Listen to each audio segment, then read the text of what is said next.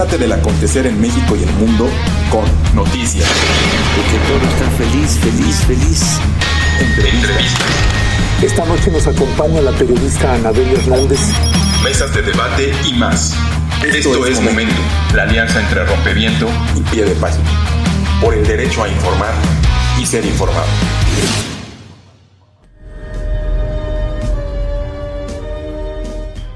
Mire, antes de entrar a la entrevista que vamos a tener con el doctor Hugo López Gatel, vamos a presentarle a usted un video precisamente de la intervención que tuvo ayer el presidente Andrés Manuel López Obrador cuando fue increpado por la periodista del diario Reforma, pues irritada la periodista, insistía una y otra vez del compromiso que había hecho el presidente López Obrador de que el sistema de salud en México sería un sistema de salud parecido al de Dinamarca.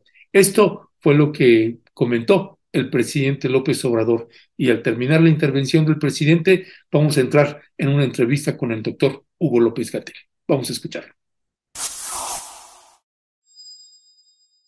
El año próximo, a más tardar a finales, ya tenemos un sistema de salud pública como el de Dinamarca. Y puede ser que mejor. Vamos a tener un sistema de salud pública en donde eh, la atención médica, los medicamentos son gratuitos. En Dinamarca eh, tienen eh, políticas que eran completamente eh, inalcanzables en México, porque en Dinamarca, para empezar, no hay corrupción como la que había en México.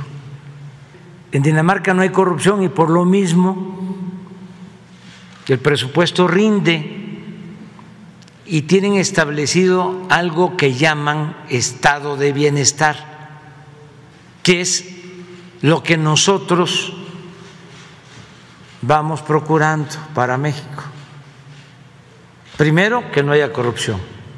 Y segundo, establecer el estado de bienestar. ¿Qué es en esencia el estado de bienestar? Que la persona tenga seguridad desde que nace hasta que muere, desde la cuna hasta la tumba. Vamos nosotros a garantizar como en Dinamarca, un sistema de salud de calidad para todos. Esto es que van a poder llegar los eh, pacientes a centros de salud que van a estar en buen estado, donde van a haber médicos generales,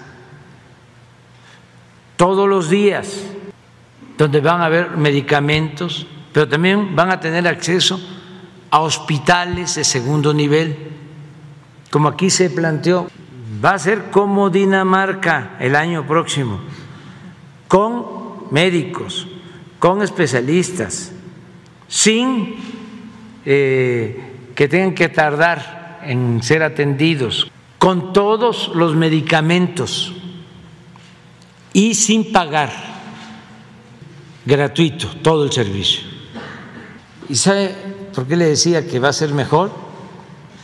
Porque Dinamarca tiene mucho menos población que México.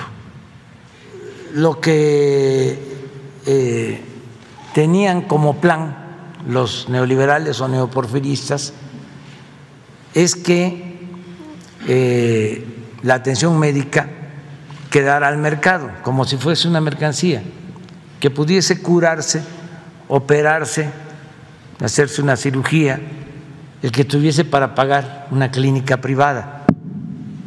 Ahora no, ahora se va a garantizar el derecho constitucional a la salud, lo que establece el artículo cuarto de la Constitución.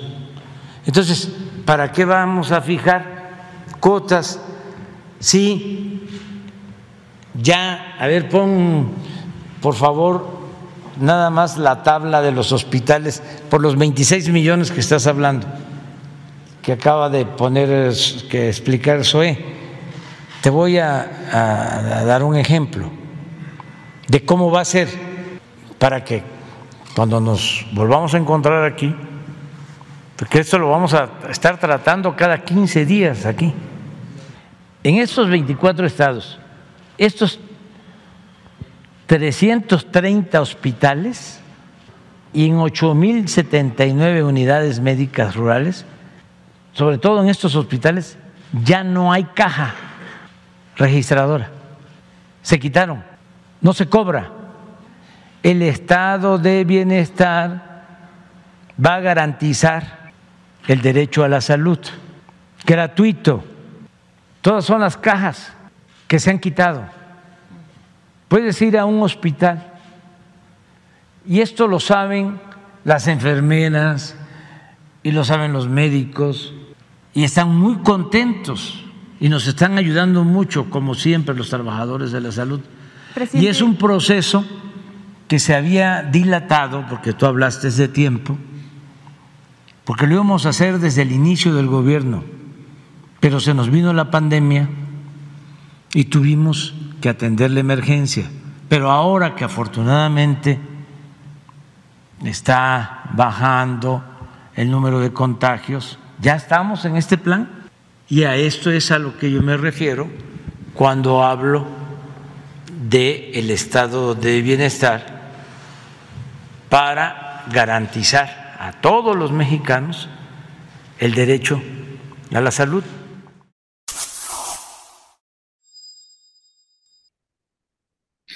Pues ahora sí que ¡zas! es el compromiso que está haciendo el presidente Andrés Manuel López Obrador para cuando termine el año 2023.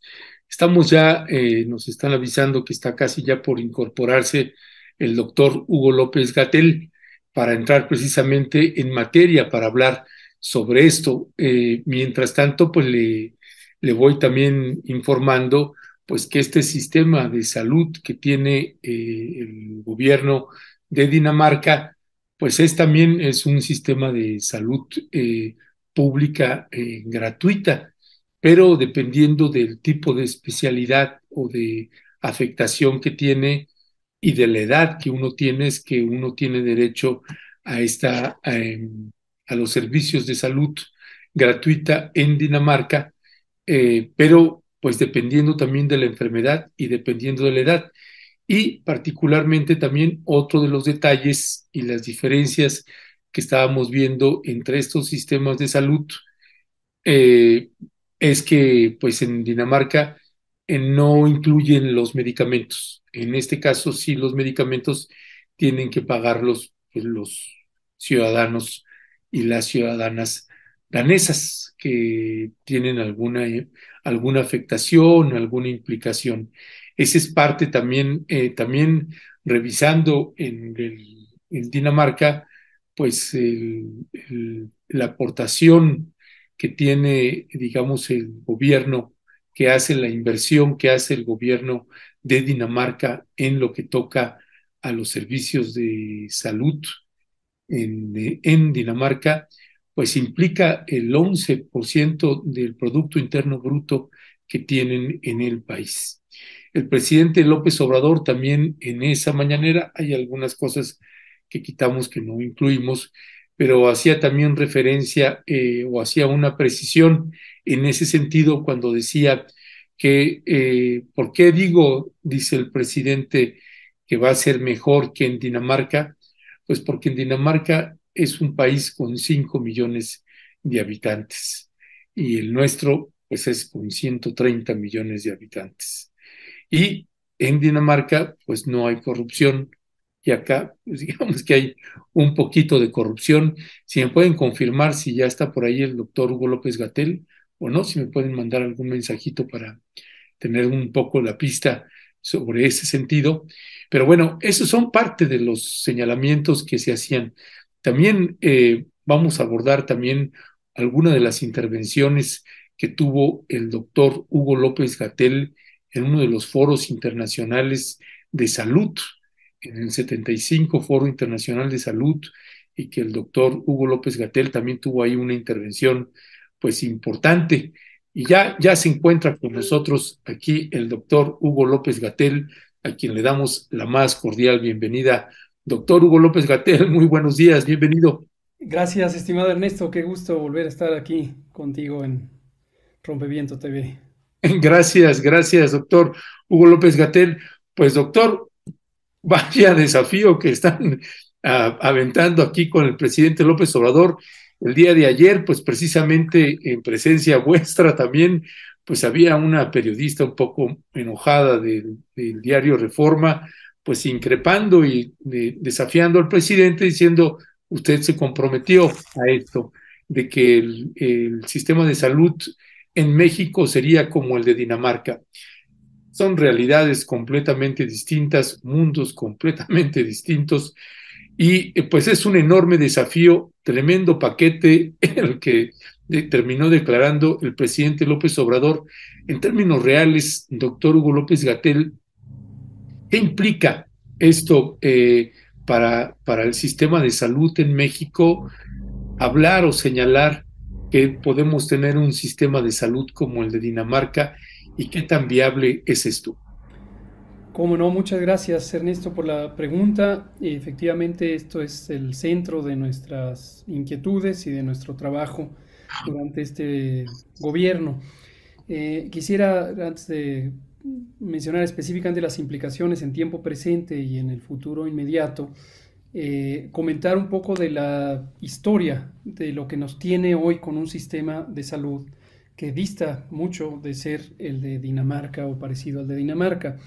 Esto lo quiero señalar porque es frecuente que los medios corporativos, Reforma destacadamente, pero también el Universal, Milenio, Excelsior, todo Grupo Imagen, Radio Fórmula, etcétera, usan eh, la simplificación y la argumentación eh, llevada al extremo de lo absurdo, la eh, realidad que vive México como sociedad, como país y en particular su estado de salud y su, su sistema de salud.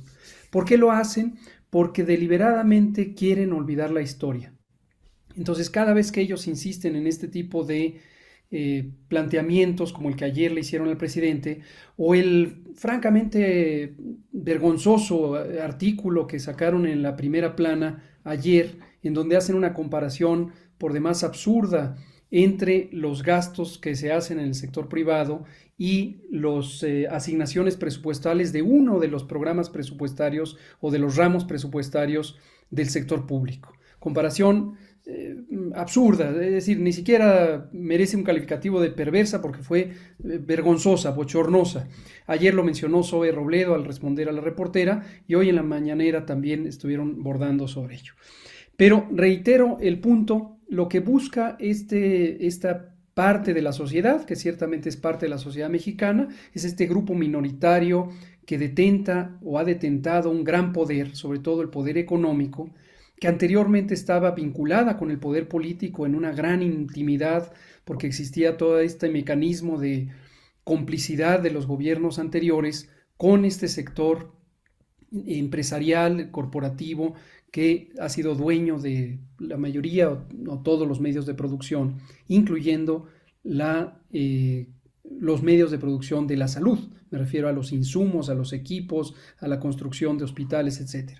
Entonces, lo que buscan es pensar que no existe la historia, pensar que de la nada hay un sistema de salud que empezó en 2018 y que súbitamente se quiere llegar a tener un sistema como el de Dinamarca, pero que ellos dudan que pueda hacer. Entonces, sintetizo. La historia es una historia de 40 años, eh, en donde desde los años 80 del siglo pasado empezó un proceso sistemático, planeado, eh, deliberado de desmantelamiento de lo público en todos los ámbitos de la vida nacional. En la salud, en el trabajo, en la regulación ambiental, en eh, la educación pública, en las comunicaciones y los transportes, etcétera, etcétera, etcétera. Este proceso es claramente eh, un proyecto político y se llama neoliberalismo, es una doctrina política. Esto lo conoce todo el mundo, está documentado, no ocurrió solo en México, ocurrió en todo el mundo literalmente, incluidos los países que en su momento eran preponderantes, como el propio Estados Unidos que profundizó sus procesos de privatización, desmantelando lo poco público que tenía en servicios eh, sociales. Eh, Reino Unido, por ejemplo, con la emblemática Margaret Thatcher, que también desmanteló todo lo público. Le pasó a Europa, etc.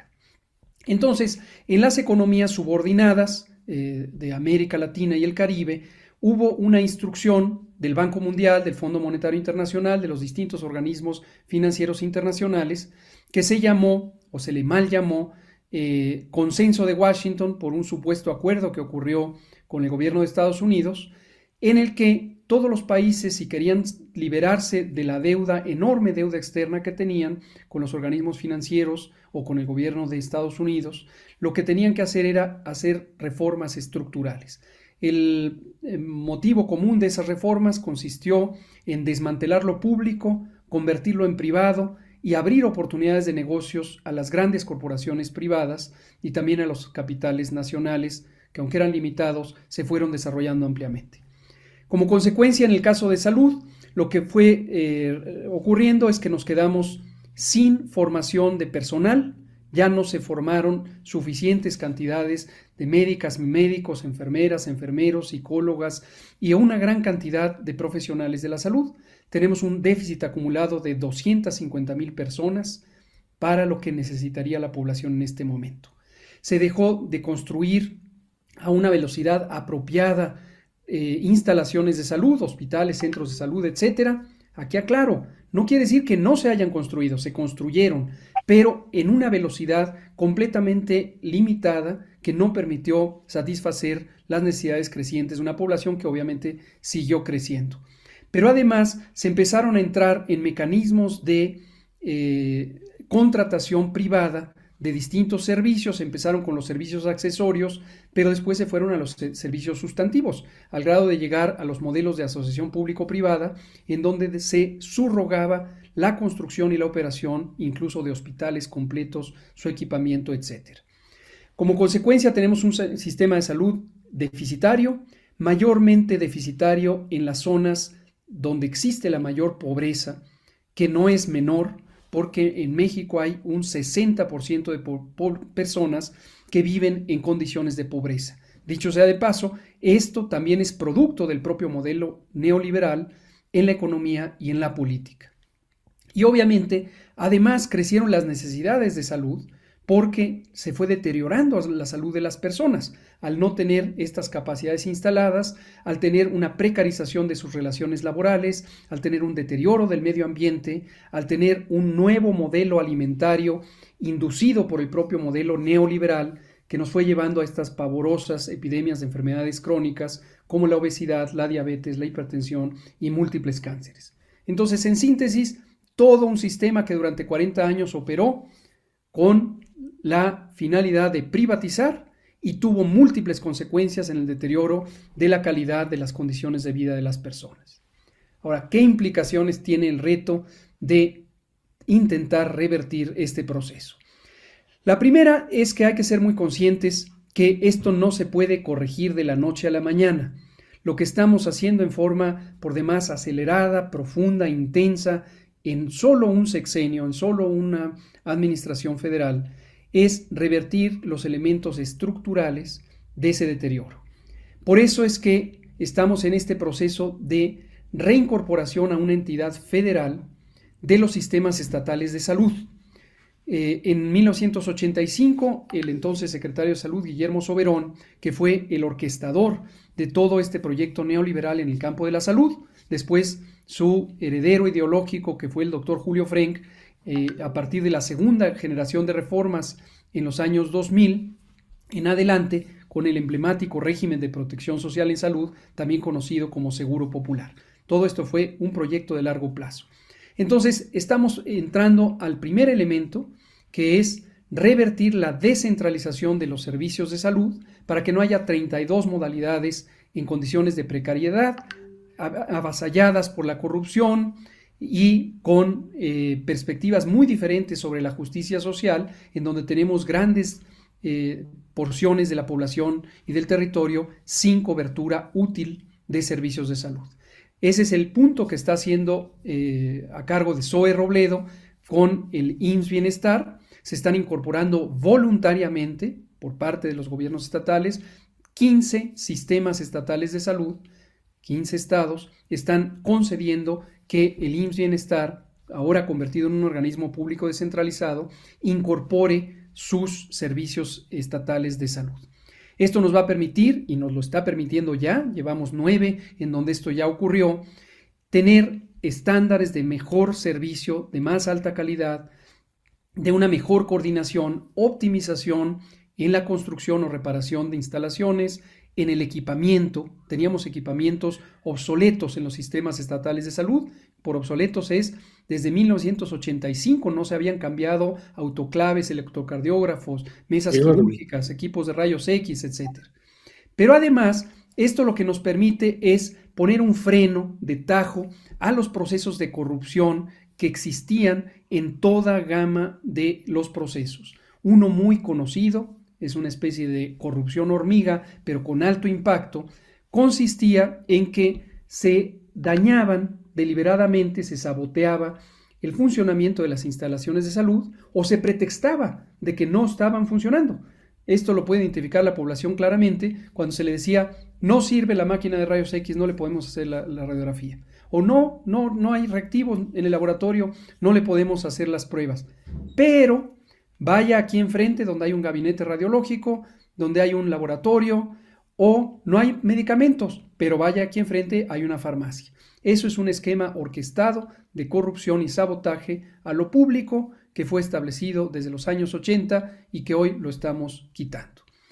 Un segundo elemento que quiero destacar tiene que ver con eh, un documento que publicamos en el diario oficial hace un pocos eh, meses, concretamente el 7 de, septiembre de, este año, en donde se establece el programa estratégico. El programa estratégico y otro documento que es el modelo de salud, que es el modelo de atención de la salud para el bienestar, es una especie de carta de navegación sobre cómo debería funcionar un sistema único de salud. Hoy no es un sistema único, hoy está muy fragmentado, hay instituciones de seguridad social, hay todavía los sistemas estatales de salud, hay eh, servicios federales de salud y esta fragmentación permite que haya corrupción y que no se brinde las capacidades a la población. ¿Cuántos estados hay, perdón doctor, cuántos estados ya se han incorporado al sistema único de salud? Estatales de salud pública, el sistema de abastecimiento de sangre segura, eh, todos esos elementos forman parte del subsistema de salud pública que tengo el privilegio de coordinar como subsecretario de Salud Pública y que también había sido desmantelado, de por sí siempre fue precario. Es muy notorio que en la propia Ley General de Salud que en su momento propuso el gobierno de la Madrid, con el doctor Soberón como secretario, no se reconoce explícitamente a la salud pública. Solo hay una mención en un artículo, el artículo 24, donde se habla que existen servicios de salud pública y no se vuelve a delinear cómo funcionaría coherentemente un sistema de salud pública. Entonces tenemos un rezago inmenso, no tenemos personal específico de salud pública, sino que es personal médico, personal clínico, que ha sido habilitado a lo largo del tiempo para cumplir funciones de salud pública en precariedad laboral y salarial y con una pobre eh, ruta de profesionalización y desarrollo. Entonces, estamos haciendo cambios muy sustantivos en ello también. Empezaremos en este año, desde enero, a establecer un sistema de coordinación de la atención que consiste en centros específicos que van a ayudar a evitar que haya rechazos entre las instituciones para, el para la atención de los padecimientos. En concreto, para que lo visualice también el auditorio, una persona llega a pedir un servicio de urgencias, por ejemplo, y le dicen no hay camas. Y la persona, la familia, tiene que estar peregrinando por la ciudad, por la localidad, buscando quién le reciba. Eso es una atrocidad y es una aberración. Pero es también producto de cómo desmantelaron el sistema público de salud en los años 80. Antes, en los 70, todavía funcionaba un sistema llamado referencia y contrarreferencia, en donde si en una unidad no había camas, se refería a otra. O si una persona estaba en una unidad de salud con menor grado de complejidad en su capacidad de atención, se le mandaba, por ejemplo, al tercer nivel de atención. Estamos reconstruyendo eso con el sistema de coordinación de la atención. Y también estamos estableciendo lo que le llamamos el Servicio Nacional de Salud Pública, que es todo este grupo humano, son más de 10.000 trabajadoras y trabajadores de la salud, que hoy tienen contrataciones precarias, llevan 2, 3, 5, 7, 15, 20 años con contratos anuales que violan los derechos laborales fundamentales, se les da de baja cada 11 meses para que no hagan antigüedad laboral, no tienen prestaciones eh, sociales, etc. Y esto es lo que el presidente mandató también desde hace tres años, que se regularizara este personal. Una parte mayoritaria es personal de atención clínica en hospital, el, eh, el sistema de, de abastecimiento de insumos. Esto es una falsedad. Nunca existió un sistema de abastecimiento de insumos en manos públicas. Un rudimento de ello existió en los años 50, 60 y 70, pero a partir de los años 80 todo esto también se le entregó al sector privado y siete compañías con prácticas mafiosas controlaban esta distribución creando monopolios de facto para encarecer los productos. Esto ya lo tomamos el control de ello. Ahora con el INS Bienestar hay un sistema de eh, administración de insumos que nos permite la trazabilidad no solo a nivel del almacén, sino de receta surtida y de persona satisfecha porque tiene sus medicamentos, como lo mostró Zoe ayer con algunas de las entidades federativas que están ya en el sistema. Ya, doctor eh, Hugo López Gatel, sobre este eh, dos puntos aquí, uno de los que mencionó y mencionó ayer el presidente Andrés Manuel López Obrador, em, que bueno, eh, uno entendiendo cómo está el país y más los que lo recorremos por trabajo periodístico, pues el que para finales del 2023, pues ya todos los mexicanas y mexicanos podamos ser atendidos de inmediato en alguna clínica o hospital, pues se antoja un poco complejo, eh, precisamente por, por la número de población y por las condiciones en las que ustedes recibieron las instancias de salud que prácticamente, lo hemos hablado en otros momentos, en los huesos. Em, pero en, en, esta parte, aquí los que vamos a un hospital y que efectivamente, como usted señala, pues nos dan, finalmente uno logra una cita, llega a la cita ya para la, después de todos los estudios y cuando nos dan cita para una cirugía, llegamos y dicen, no hay camas, entonces se vuelve a hacer, se, se tiene que reprogramar, etcétera. Esto en términos reales y entendiendo la dimensión de, de, la, de la, estructura de salud tan frágil que, se, que, se, que dejaron en administraciones pasadas y que en cuatro años uno entiende que es, es prácticamente imposible que se pueda revertir todo eso. Pero en términos reales, ¿qué es lo que sí considera, doctor, que la gente sí podrá eh, podrá vivir eh, a finales del año 2023, hablando de los desafíos en términos reales, de lo que sí es factible y posible, doctor. Cómo no. Eh, coincido en la, en la, inquietud y que quede asentado eh, para la posteridad este señalamiento que, que, hace Ernesto, le agradezco, y estoy de acuerdo con él. Es imposible en cuatro años dejar en perfectas condiciones algo que fue desmantelado durante 40 años. Eh, no sé si se necesitaría año por año, un año de desmantelamiento, corregirlo con un año de, reconstrucción. Quizá no, quizá no se necesita 40 años, pero ciertamente cuatro años se antoja muy difícil. Entre otras razones, y aquí quiero destacar lo siguiente, la realidad social. Efectivamente, cuando se habla de un sistema de salud tipo Dinamarca o con las capacidades del de Dinamarca, por poner un ejemplo de un sistema de salud que funciona, se podría poner otros, el de Cuba, por ejemplo, es estupendo, pero las capacidades de la sociedad no dependen solamente de lo que hay en las instituciones, depende también de su realidad social y económica. Una gran cantidad, enorme cantidad de los problemas de salud y de la incapacidad para resolverlos no tienen que ver con que funcione o no el centro de salud, el hospital, que esté la cita. Tienen que ver con que la persona, la familia, la comunidad, la población en general, vive en condiciones precarias. Y Dinamarca, a diferencia de México, no tiene 60% de su población viviendo en condiciones de pobreza. Entonces hay realidades, pongo un ejemplo muy triste y muy dramático, pero de actualidad. Hay ahora unos eh, niños, niñas y niños en Oaxaca, eh, que ayer me preguntaron también en la conferencia, que tienen eh, aparentemente rabia, probablemente rabia. Hoy saldrán los resultados del laboratorio y los sabremos con certidumbre, pero eh, todo indica que fueron mordidos por un murciélago y el murciélago les transmitió la rabia. Esto, en la rabia en personas, se hubiera podido evitar si hubieran tenido a tiempo atención médica, sí, una vacuna que, que es profiláctica, sí, y la inmunoglobulina. Entonces uno piensa, ah, bueno, pues el asunto es que no funciona el sistema de salud. También es cierto, todavía Oaxaca está con enormes rezagos en esa materia. Pero la realidad social que vive esta familia, que requiere cuatro horas y media para llegar a la capital del estado, que requiere dos horas y media para llegar al primer centro de salud precario y limitado, es lo que determina la realidad que están viviendo. Y estoy poniendo un solo ejemplo.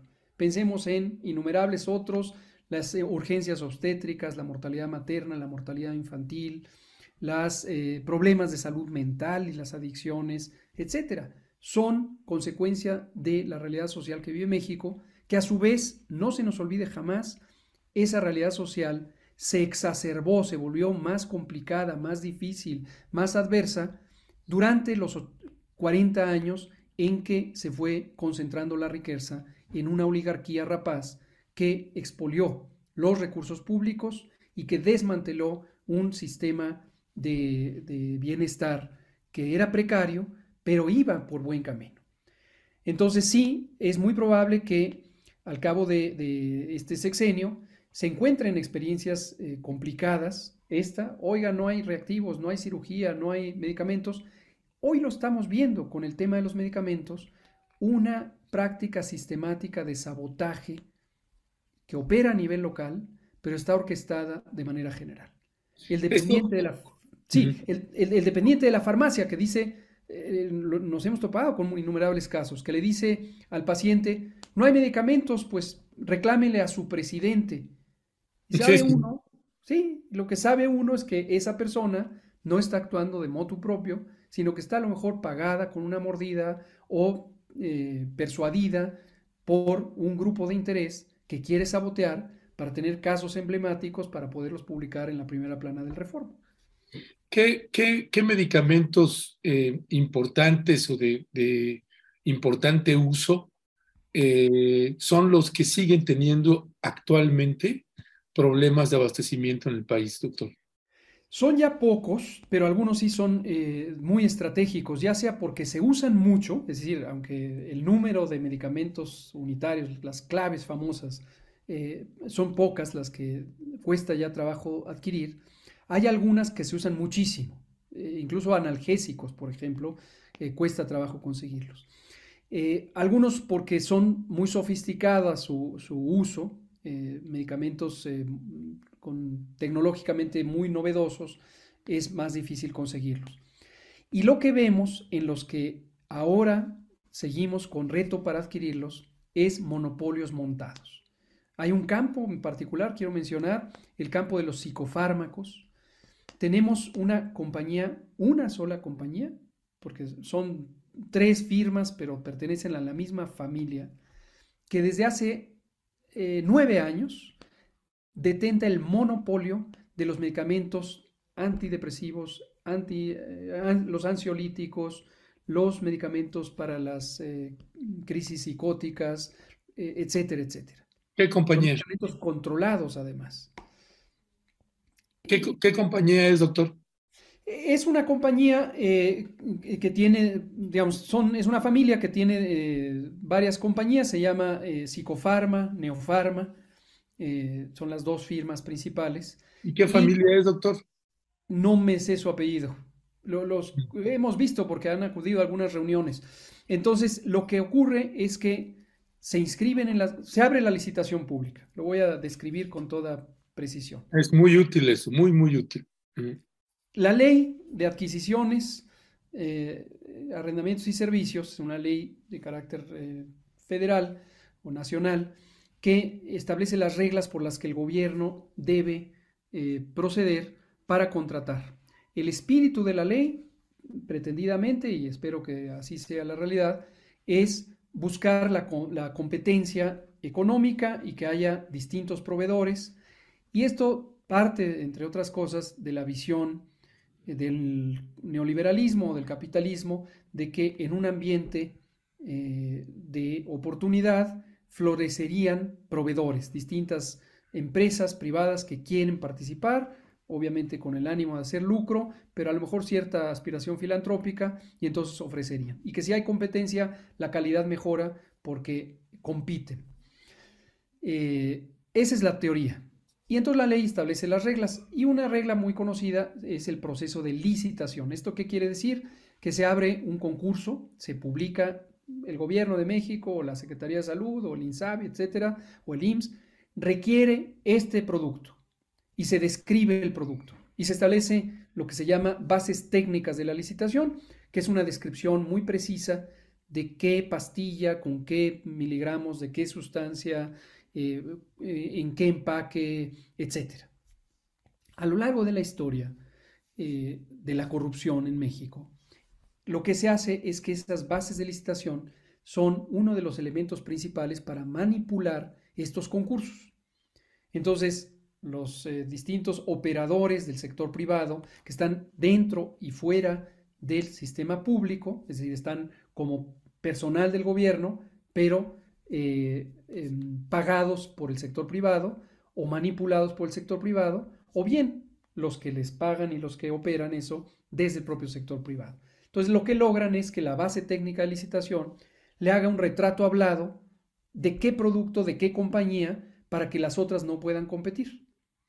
Y esto ocurre una y otra y otra vez. Hay otros trucos, estos justos son los que ahora estamos lidiando, con los que estamos lidiando, se inscriben a la licitación cinco compañías y dicen yo soy compañía 1 compañía 5, sí puedo participar. Y cuando ya viene el proceso, es un proceso de, análisis de las eh, propuestas, resulta que se retiran cuatro y se queda nada más una. ¿Y qué es lo que ocurrió? Que entre esas compañías se ponen de acuerdo y se turnan. Y dicen, ¿sabes qué? A ti te tocó hace tres años, ahora me toca a mí, quítate. Son prácticas de mafia, de mafia. O se amenazan unas a las otras. Eh, no, horroroso, un ambiente horroroso. El resultado neto es que no hay ninguna libertad económica, no hay competitividad y en realidad lo que hay es amafeamiento. No por acción del gobierno, aquí lo subrayo, subrayo, subrayo, sino por la propia dinámica del sector privado que no está acostumbrado o deseoso de tener reglas claras, regulación y mucho menos de pensar en el interés público. Entonces, así se fueron configurando monopolios de facto. Lo mismo nos pasó con los medicamentos oncológicos, los medicamentos para el cáncer. Hay una sola compañía mexicana, PISA, que tiene registro sanitario de prácticamente el 90% de los medicamentos contra el cáncer y que desplazó con este tipo de trucos y la complicidad de los gobiernos anteriores a todos sus competidores.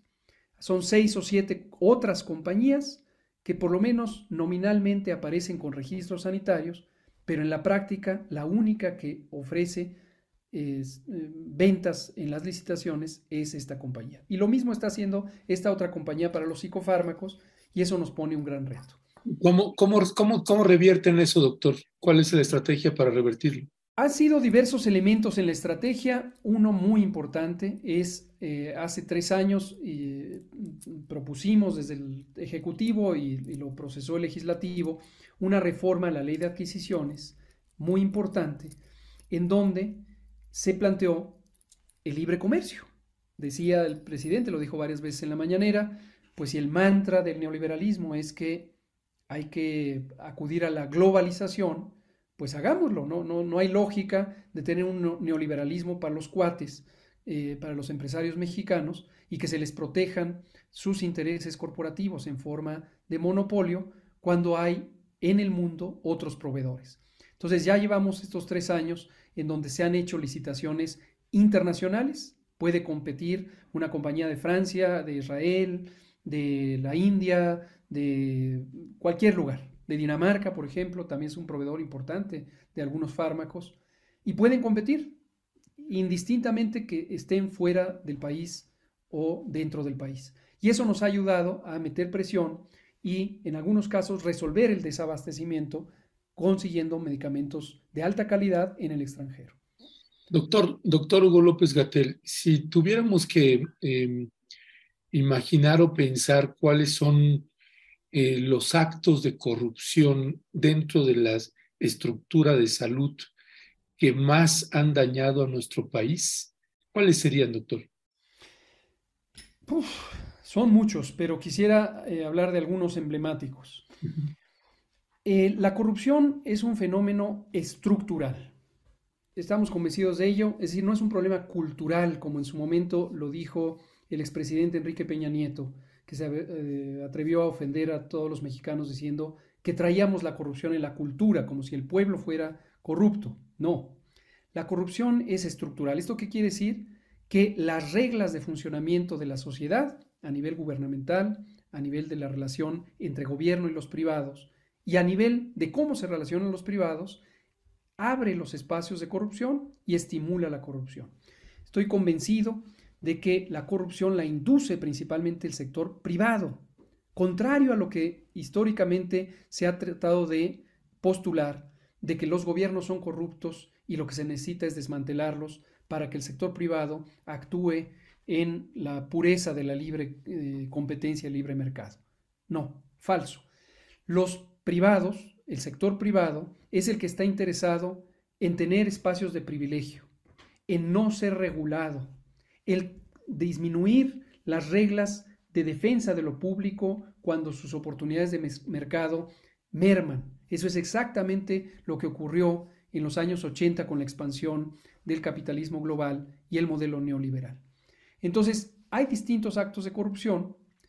El más conocido el más popular, así sea como a nivel de leyenda urbana o de caso directamente conocido, es cuando un elemento privado, es decir, alguien que quiere comercializar un bien o un servicio, le da una mordida a una persona servidora pública, alguien que está en el gobierno. Le paga o le da un bono o le deposita en una cuenta. Este modelo de corrupción en realidad es de pequeña escala. Aunque pudiera ser prolífico, es de pequeña escala. El segundo elemento de corrupción más importante aún es cuando el elemento corruptor, que es el sector privado, pervierte el funcionamiento sistemático de las instituciones. Y uno de nuestros ejemplos muy claros es la famosa e infame historia de los sótanos de Cofepris. Eh, esto es real, es una historia verificada. Cerca de 60 mil expedientes de productos que requieren regulación sanitaria, requieren autorización, fueron acumulados en un sótano a lo largo de varios años de los sexenios anteriores, en particular el de Fox, el de Calderón, el de Peña Nieto. Y lo que se hacía es que la persona titular de COFEPRIS, el comisionado en turno, era el único que daba luz verde para que procedieran los expedientes. Y en COFEPRIS teníamos pagos de corrupción en el pasado para registrar el trámite. Otro pago mayor si el trámite pasaba a la primera ventanilla. Otro pago todavía mayor si pasaba al análisis del verificador. Otro pago mayor si salía con una indicación de posible autorización. Y no estamos hablando de poco. la cuota de entrada a lo mejor eran 5 o 10 mil pesos. La cuota de salida, si se lograba la autorización de un producto nuevo, podían ser 90 millones de pesos que iban a los bolsillos de los funcionarios, pero que iban en conciencia del sector privado que lo que buscaba era una carretera rápida para tener una competencia desleal con sus competidores comerciales y estaba no solo dispuesto, sino deseoso de pagar esos 90 millones para tener unas ganancias monstruosas, obviamente, de miles de millones de pesos. Entonces, esa corrupción sistemática es la que hemos encontrado en la regulación sanitaria, en la regulación ambiental, en la regulación de las relaciones laborales, en la operación de los sistemas de salud, en la adquisición de insumos, en la construcción de instalaciones para la salud en hospitales, etcétera, eh, en equipamiento, por todos lados. Ya, doctor Hugo López Gatel, casi para ir cerrando, eh, me, quedo pensando en alguna vez platicamos, no sé si fue en la última o en la penúltima entrevista que tuvimos sobre la estrategia eh, en medios que ustedes tenían en la Secretaría de Salud, en términos de explicar y clarificar cómo este tipo de situaciones, particularmente cuáles son las farmacéuticas, dónde están los monopolios, quiénes son quienes tienen monopolio y que pues tiene implicaciones para la vida y la integridad de las personas y que nos parece que sería útil e importante que hubiera una campaña por parte de la Secretaría de Salud, no sé si eso está permitido o no, pero pues sí explicar y poner los nombres de quiénes son quienes nos tienen en una condición así, porque además pues es derecho a la información y nos parece útil. Y eso lo enlazaría con un otro planteamiento que habíamos tenido,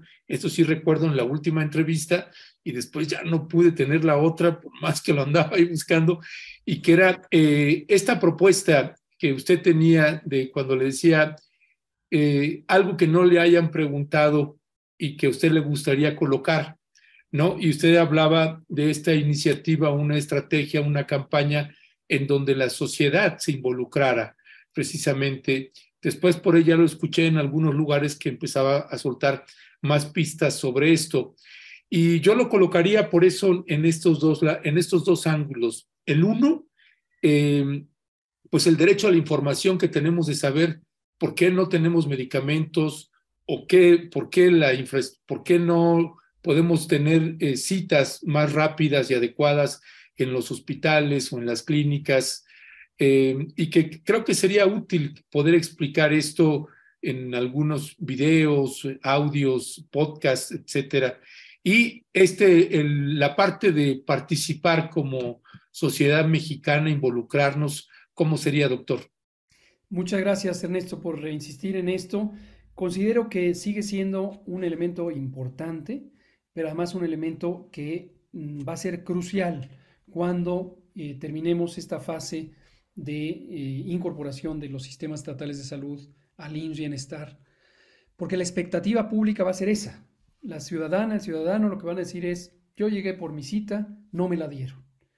Y esta realidad virtual que crean los medios de desinformación, que son los medios corporativos, el Reforma, el Universal, eh, el grupo Fórmula, eh, Imagen, Grupo Imagen, que es el de Excelsior, eh, y el de Ciro Gómez Leiva, que no olvidemos que además es un grupo corporativo ligado directamente a la comercialización de medicamentos, de equipos, de insumos y de operación de hospitales. No lo olvidemos, porque ahí están las motivaciones de desinformar. Lo que va a hacer es buscar estos casos emblemáticos o no emblemáticos, simplemente útiles para representar lo que ellos quieren representar, y entonces van a construir una historia o hacer un montaje, como lo han hecho en innumerables ocasiones, para decir, ah, a esta señora le tenían que operar la vesícula y no la operaron, y se tuvo que ir al sector privado. Y construir una idea de que no funcionó el proyecto de transformación y no tenemos el sistema de eh, Dinamarca. Y bastará un caso para que ellos puedan permear una narrativa en ese sentido. Y ese caso se puede construir muy fácilmente corrompen a la funcionaria de la ventanilla, eh, sabotean un proceso de, eh, operativo en una instalación de salud para que no haya la cirugía en tiempo y forma, etc.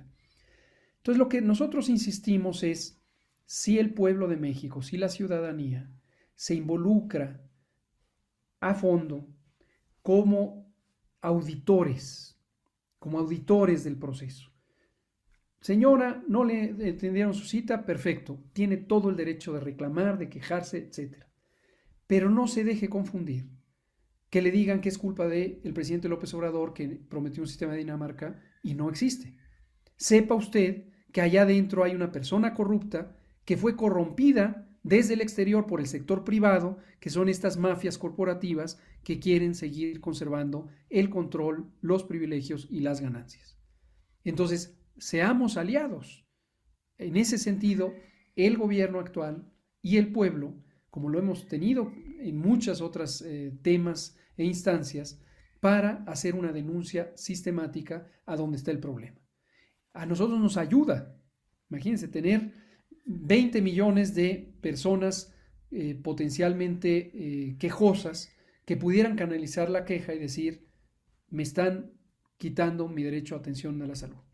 Pero que no salten a conclusiones falsas o construidas, como lo ha estado queriendo hacer el sector corporativo, sino que nos ayuden a identificar dónde está el problema. Eso lo logramos eh, durante un buen tiempo en, en la epidemia de COVID, cuando teníamos eh, una alta demanda de servicios de salud y persona que se quejaba, persona que se le atendía, y logramos detectar una cantidad importante de funcionarias y funcionarios en los varios niveles de la estructura. Algunos de ellos están en procesos judiciales. Muchos fueron cesados, precisamente porque se descubrió que eran los saboteadores a sueldo o a consigna del sector privado. Ya, pues doctor Hugo López Gatel, como siempre, un placer poder charlar con usted, doctor. La gente le manda muchos saludos, eh, bueno, lo felicitan muchísimo. Aquí sí son más aplausos que garrotazos, como luego le andan, como luego le andan tocando.